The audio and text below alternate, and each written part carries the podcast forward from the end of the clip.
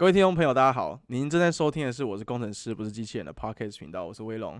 今天的节目是大叔说书系列的第一集。那在这个系列里面，我会带大家阅读一些我自己觉得不错的书。那其实我跟大家差不多，就是不是那种特别爱看书的人，但是我希望透过这个导读的方式呢，引起大家对于就是一些主题的兴趣。不过我其实个人看出是很慢的，所以呃，相信这个系列应该会更新的很慢。那今天的第一集，我想要分享一本我曾经在节目上有提过的一本书。那各位不知道还记不记得 EP One 的时候，我们呃邀请了来宾 Jovi，他提供了两本书给我们来宾。那这两本书已经发出去了，好，就是很顺利的，有同仁有朋友就是那个很踊跃上来留言，然后我们就把它寄出去了。那今天我们就要来聊聊这两本书，罗伯特玩假的跟罗伯特玩真的。那今天也超级幸运，就是我们也重磅邀请到了这两本书的作者来我们的节目上跟我们聊聊天。那我们就欢迎就是呃交通大学的杨谷阳教授。杨老师你好，贵章好啊，各位听众大家好。杨老师，那个想先就是认识一下您，就是现在在任职的学校，然后就是您教的领域，给大家跟大家分享一下吗？好，呃，我现在目前是在阳明交通大学电机系任教，那我的专长领域是机器人学。那呃，交大很特别，有成立一个叫机器人硕士学位学程。我现在目前是那个这个学程的主任。OK，那个在开场的时候呢，就是我想要先跟我们的听众朋友分享一下，就是这两本书啊，呃，如果您还没有看过的话，我先大概用很简短几句话，就是先跟大家讲解一下。其实这里面呃说是一个就是很很讲机器人，但其实它是从电影的角度切入，而且这里面充满了很多就是我们。呃，曾经在主 主流的主流的一些电影画面题材中，就是看到的很经典的一些机器人。那老师都呃非常具细迷的把这一些就是呃你可能都看过的画面呢解释一遍。那当然里面有很多是呃科幻的成分比较多，那有一些可能是诶蛮蛮实际的一些假设。那其实老师在这两本书里面都讲的非常的浅显易懂，这是我个人对于这本书这两本书的评价。那其实我想第一时间先请教，就是呃杨老师，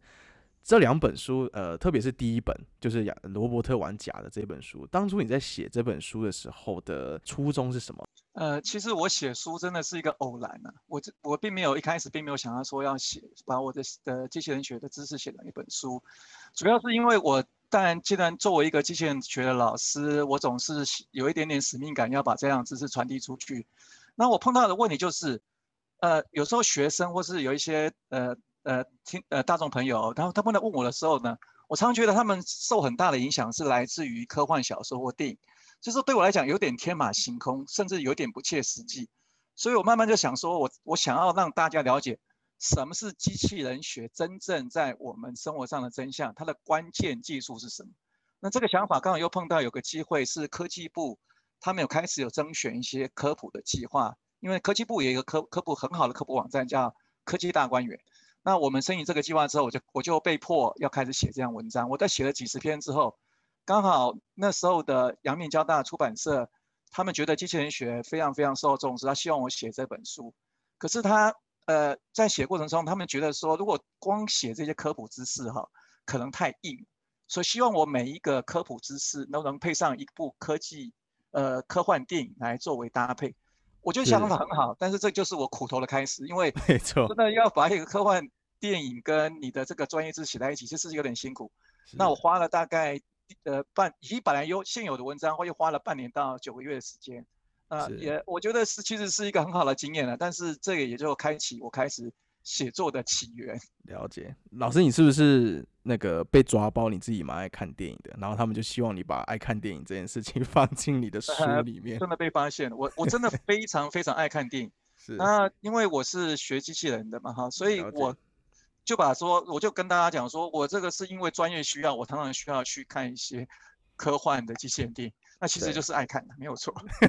对，没关系。大家其实呃，无论你是不是念理工的同学啦，就是我相信很多呃，就是坊间的一些电影，譬如说，我们从最最最阳春的好了，就是最基本那种，就是什么变形金刚，到呃，可能你可能看多一点，可能会看到那种什么环太平洋，然后你再深一点，你会看一些什么呃，甚至要看到什么攻壳机动队这种，就是已经走走到动漫了。像这么多男生女生都喜欢的这种电影，其实呃，老师在这一本书里面其实讲了非常多呃，深度解析他们的一些部分。那其实呃，大家看的人其实如果有看过这本书，就会知道，其实老师写的也相当的。很好，非常好懂。他其实不是一个，呃，就是开始讲什么电路学，不是讲什么机构学，没有这么复杂。它其实就是从非常生活化的一些角度去去切入，去分析这些这些电影这样子。所以我觉得其实非常，呃，那个老师骨子里面其实也是一个爱看电影的那个的的影影迷啊，对不对？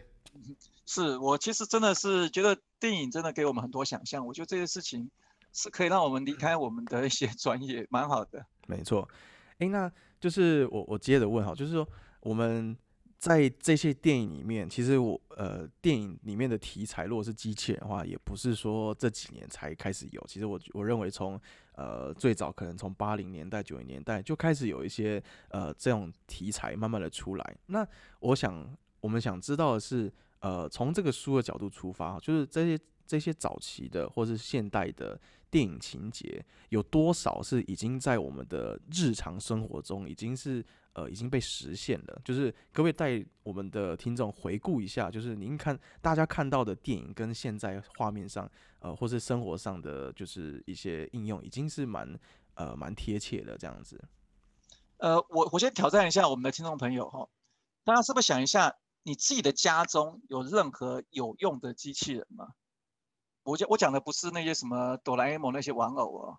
那也许你认为扫地机器人是，可是以机器人的专专业来看的话，扫地机器人有人视为这是自动扫地的机器而已哈。这其实我想电影的想象都是比较狂野了，我们生活上大概没有我们期待说像人形，刚才那个主持人讲的像是什么变形金刚那些大概都没有出现哈。那但是那个概念本身我觉得是有的，不要刚才讲的扫扫地机器人是有的。或是刚才呃呃主持人也呃之前跟我聊过有关于机器人开刀，就是机器人的相关技术在我们生活上如果去观察，在特定地方，甚至是在一些呃比较生活化的环境是有出现过，只是它不会是以电影那个形式出现。这个就是我们值得观察，就是一个科技的想象要落实到真实生活的时候，它其实会有一些它的呃实践上的一些改变或是调整，这是会有的。是，所以其实呃，我们在画面，我们在影片里面看到的，其实很多它可能，譬如看到的是一个人形的机器人，但其实我们在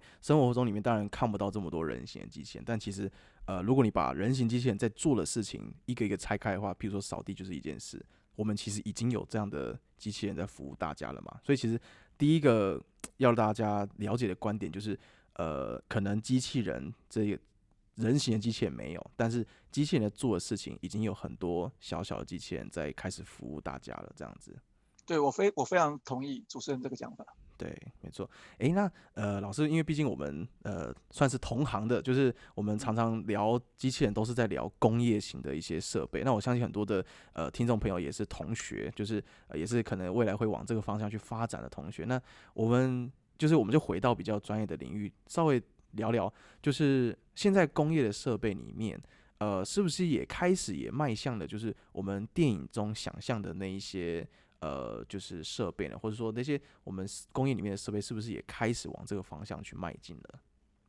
我我这边可能跟大家谈一下哈，其实我们一开始的工业机器人发展哈，第一部工业机器人是在一九六一年哈，美国的 Univision 公司所所制造的哈。一开始工业机器人它就是一个比较先进的机电的系统，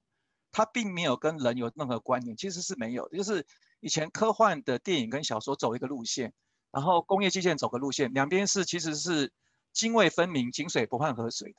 可是到了现代有没有？我们程序刚才呃跟主持人聊天谈到的概念，就是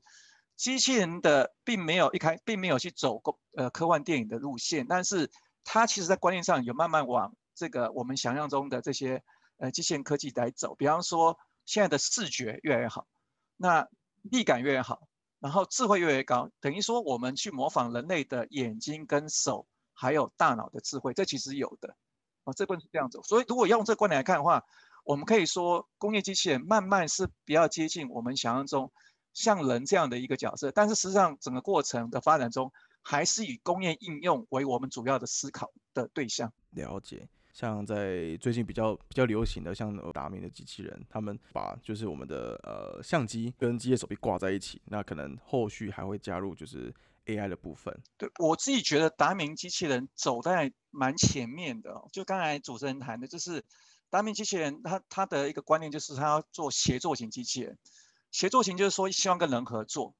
你跟人合作，你就注意到彼此之间就要就要有一些彼此对彼此的状态的了解。所以它有一个视觉进来，然后它力感上是说，比方说人接近的时候，它会降慢速度，然后真的碰到有碰到危险，它可能它可能会停止，然后它能够在规划路径的时候呢，避免撞到人类，碰撞到人或是碰撞到物件，这本身都需要一些智慧判断。我觉得呃达明所发展这个机器人，我觉得是可以往这个方向走，就是未来我们虽然想象中说希望说。呃，工厂自动化都是要没有人，但是我们慢慢发现，有些人的角色是很重要。就是有些的制程，单靠机器人来做，它可能太昂贵，或甚至做不太到，那就需要跟人合作。所以我觉得这个发展上，将这个眼睛、呃力感还有智慧放进到一个机器人，然后来跟人寻求一个好的合作方式，这概念上，我本身对达明机器人的评价是非常正面。太好了，相信那个老师未来应该在学校的教学里面，比较智能的一些呃设备也慢慢的加入你的教学嘛，因为其实这个也是未来的一个趋势，这样子。对，因为呃机器人三三个最主要的元件嘛，一个就是感测，一个就是它的这这呃这这个智慧判断以及它的行动能力哈，这三个都是我们希望加强的。那透过有这样的一个机器人，不只是达明科技了哈，包括其他的业界，我们都很希望彼此能在上面合作，然后我们把这个。学界的这些想法能够在业界得到实现，这个就是其实是我们教学上的一个努力的方向。了解，老师在二零二一年呢，就是呃出版了《罗伯特完整的》，那这个是大概三月份的事情。那其实这本书着重了很多 AI 跟机器人的一些演变。那当然，事隔了五年，老师在就是写这本书的时候，其实也相的还是把热情全部都灌注在这本书里面。在老师你的书里面写到他。它有很多跟 AI 要共处的地方。那我想询问老师的是，我们应该要用什么样的态度思维去面对 AI 呃这个主题呢？我先说一下哈，我我其实写《罗伯特玩家》这本书之后呢，我我这样讲就是，如果一个大学老师想要靠呃写作为生，应该是非常困难哈。但是我出书过程中，我很有收获，就是我捡到很多的老朋友、新朋友。其中有个机会就是数位时代的网络版，他们邀请我写机器人专栏，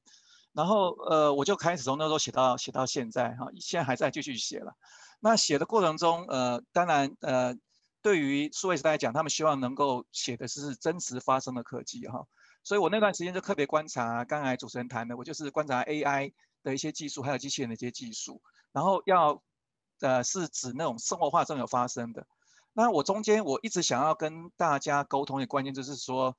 呃，比方说大家很害怕的一些事情，比方说机器人或 AI 会不会统治我们呢？会不会叛变这些事情？作为一个没有意识的一个科技产品，它是不可能做这件事情。但的确，它对我们会产生一些威胁哈。比方说，我们可以看到越来越多的工作会被 AI 或机器人取代，这是一定的哈。那的确真的就像主持人讲的，我们的确面临一个。呃，AI 机器人未来可能会无所不在的环境，那我们要跟他相处就要看到哈。那我自己想要利用这本书写几个概念，一个是说，我们要跟别人相处，我们要应该要怎么开始呢？第一个，我们要了解对方吗？比方了解 AI 跟机器人啊，它的强项跟弱项。我们如果了解这部分之后，我们可能就会有一个比较正确的心态去接近它。比方说，它可能取代什什么样的工作，或者说我们应该怎么样跟它的的能够搭配哈。我觉得我们要接受说，其实有些工作，就像我们看到 AlphaGo 下下棋，它已经超过人类，就是某些部分的确它已经超过我们，我们就真的会觉得他们真的是有能力进到一些我们以前以前以为他进不来的领域，这点我们要接受。但是他不会想要去真的取代我们，所以我自己的的建议，第一个建议说，我们要跟机器人产生一种是互相合作的态度，这我就需要的。另外，就是我们要考虑的是说，因为 AI 本身具有某些的不透明性，这一点很危险。就是我们还是要设法去了解一个 AI 的运作背后，它的运作逻辑，它是谁谁拥有的，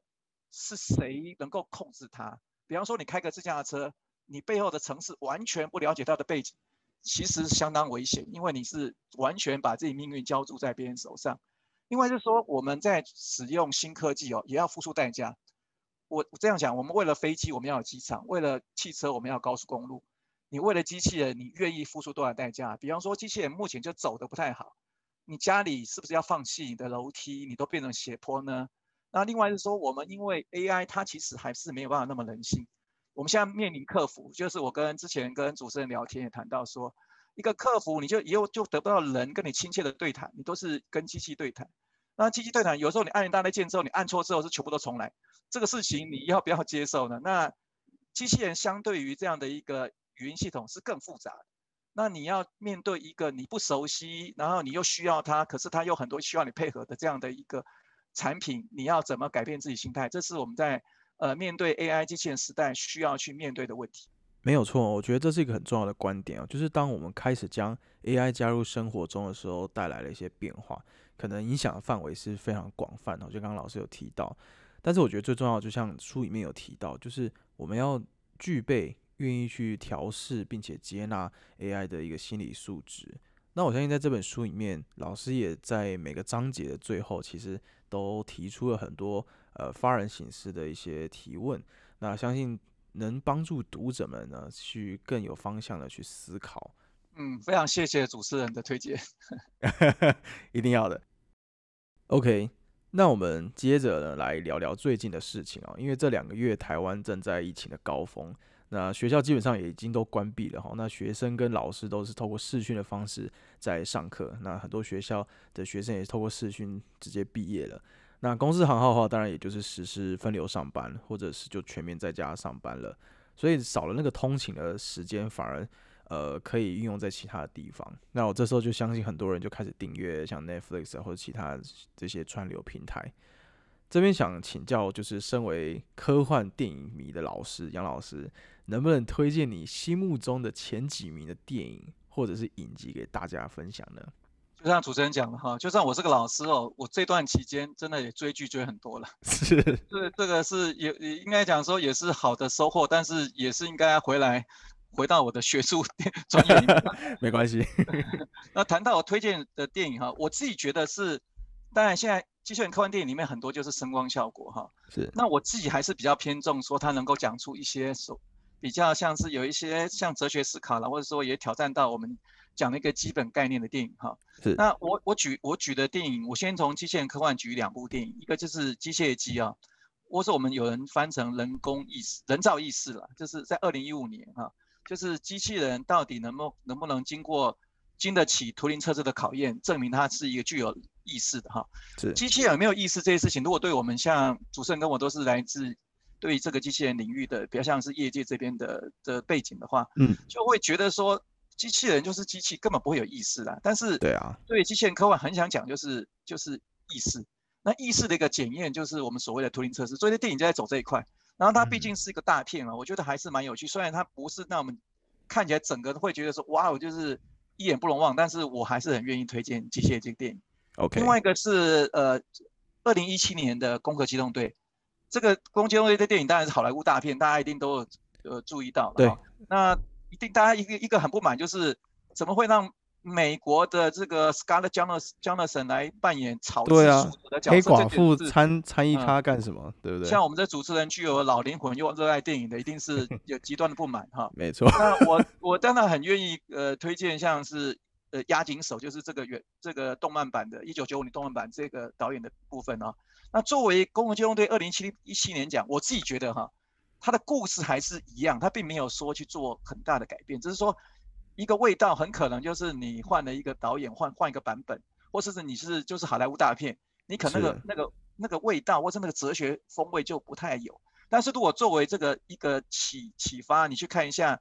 这到底这个押金手想说什么？你透过这个好莱坞大片还是看得到，所以我还是很愿意推荐《攻壳机动队》。他讲到还是很重要的，就是你灵魂放在一个议题嘛，这就他当我们他想到说，到是到底。你要你未来有没有可能人类会永呃长生不死？因为如果你意识可以放在各种不同的这个载体上面的话，你是不是长生不死？另外谈论一个很重要，就是除了人意识是很呃至高无上，我们认为最高的一个一个需要注意的重点之外，记忆本身的角色也很重要。我们像我们业界里面做记忆体，像群联电子就靠做记忆体就就起家了，然后就大名大放，所以记忆本身也很重要，所以它的产业也会上来，这这一点都有点有趣哈。了解。好，那我就要偷渡一下，就是我既然是疫情期间，我们我想偷渡一些比较浪漫的科幻电影哈。好的，一个叫做《异星路径》，二零一六年哈。对。它的原著是“你是我一生的预言”哈，这听起来就很浪漫嘛。然后作者叫江峰南，是一个华裔的美籍的作家，他本身有科技背景，所以那个呃，这整个这个小说的味道就不太一样，就不一样的科幻电影。他讲的的内容啊，我想我我也不要破梗，但是我就讲一个观念，就是。如果你可以预知未来，你会愿不愿意再重过那样的人生呢？我想科幻电影给人家一个一个一个很好的的一个一个想象，就是说某种科技，当然现在没有，它一旦如果有了，让你放到那个环境之后，你会领略到什么样的人生？你会怎么挑战到你本来你这个人的一些价值观跟人生观？这点就是有趣的哈。所以一心路径，我想讲的那个就是刚才讲那块，你看大家想想看，你是不是想要去看一下说？预知未来跟你过生活的态度会有什么样的一个一个一个牵扯哈？没错。另外一个是超级浪漫浪漫片，如果你真的看了，可能会来骂我都可能。就是大学生的爱情片啊，那那片影叫是二零一七年，叫做《明天我要和昨天的你约会》。哇，这个一般来讲，科技人听了就不会就不会去了。对，听起来就是很少女心呐。这个电影哈是加纳同学。介绍也是理工科同学哈，他们他们说，因为老师是科幻科幻科幻的通识课老师，所以他们还是要跟我讲。那电影当然我刚才讲了，我我也不要破梗，但是他基本上就是说，如果你碰到一个人，他的时间轴跟你是相反的，是，那你们如何能够谈情说爱？那我刚才刚讲到，这事情当然在性生活不会发生，但是如果说他就会挑战到说，我们怎么样来看待爱情？嗯，怎么看待人与人的关系？这一点事情，那我觉得还是有趣的，所以我还很愿意哈。虽然有点跳跃，但是我愿意推荐《异星路径》跟《明天我要和昨天的你约会》。哇，这个我真的觉得这个一定要看。很感谢老师推荐这几部非常棒的电影清单哦，有几部我自己也没看过哦，所以大家窝在家的时候可以找来看看。哎，老师，那我相信很多的同学应该听完 p o c k e t 之后，应该会跑去找这几部片来看了。那在过程中，老师有没有希望同学抱着什么角度去追这些科幻电影呢？其实我们看电影就看电影哈，其实但就享受电影哈。但是我认为，其实它还是有它的一些味道。如果说你真的还有力气的话，它还是有一些事实上的一些给我们一些好一些影响哈。我常讲说，这个时代其实是很需要跨领域的知识，就是我们这个时代你的碰到问题就是很复杂，你可以随便想想任何问题，比方说我们现在疫情期间。疫苗或者是防疫措施，或者等等这个过程，就是一个很复杂的事情。它绝对不是一个医学就能解决，也不是只有这个技，呃呃一个政治就能解决。它就是一个复杂的事情。所以这个时代的一个作为一个工程师，你不不能够只看到，呃你自己的技术本位，你要看到是各个面向。尤其我们台湾想要从代工变成一个比较设计的阶段，你就是要了解你的使用者。我这是我一个。第一个想法就是，我建议如果说你要升级的话，你不能就是别人给你一个议题你就开始做，就是我们就是代工，你要了解你的客户，了解你的使用者的想法，你才有可能作为一个提升到你，你就是主作为一个设计或是说定规格的人，这是很重要。对。然后机器人这个领域又是很整合的东西，然后它一个很重要的特性就是说，它跟我们的互动性很高，互动的对象就是我们人类嘛。那未来机器人除了在工厂之外，它会已经到医院，它也会到我们生活上来。虽然现在不是很多，所以你这个知识上就很多。回到我们刚才讲科幻电影有什么好处呢？科幻电影常常是说你把一个现在还没有，跟未来很可能发生的技术放到你面前来，然后它试验它在一个这个氛围里面，它如何跟身边的人互动，如何跟这个社会互动，你就有借由这个机会，你就可以观察到使用者的需求，或者说它可能的影响。这个会反过来让你在设计机器人的时候呢，你会有一个比较，呃，适用于真正呃使用上的一个各种的面向的好处。所以我觉得这个事情就是我在看科幻电影的时候呢，除了享受电影的这些呃愉快的带给我一些想象的氛围之外，我认为其实它提供我是一个试验场域，这个试验场域就非常非常重要哈。我借这个地方也借一点这个这个这个频道一点点时间来讲，嗯，像我们阳明交通大学就就开始将机器人科技应用在建筑艺术上面。我们现在正在思考，就是说有没有可能利用我们这些建筑艺术以及机器人的科技，来试着看能不能做出个机器人舞台剧。那我们交大的的这整个这个学校的这个形象，慢慢走得更像我们心目中所谓的博雅教育。嗯，全能教育的方向来努力，这个其实也是我们正在努力的方向。太棒了！相信听众看完这两本罗伯特以及呃那几部电影之后呢，应该会对机器人会有更多的认识跟兴趣。那也很感谢杨老师愿意上我们的节目来分享这两本优质的好书哈。老师在这一次 Pocket 开播之前有跟我们说，想提供两份小礼物给我们的听众朋友们，那就请杨老师也稍微跟大家公布一下这个小礼物是什么。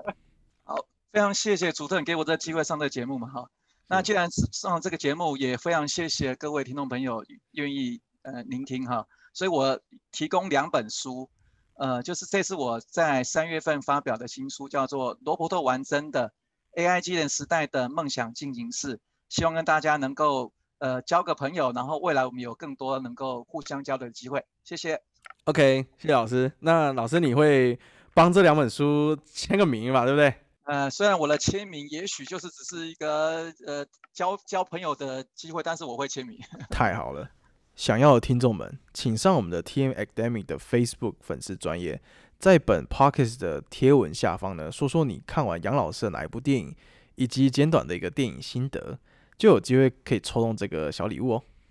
那最后再一次非常感谢杨老师哈，也再一次跟各位听众介绍罗伯特玩假的以及罗伯特玩真的。这两本书真的是非常的推荐，由阳明交大的杨谷阳老师所撰写，欢迎各位听众到各大书局或上博客来网站找来看看哦。好，那我们今天的频道到这边，谢谢老师，谢谢听众，谢谢主持人，谢谢大家。OK，好，拜拜，拜拜。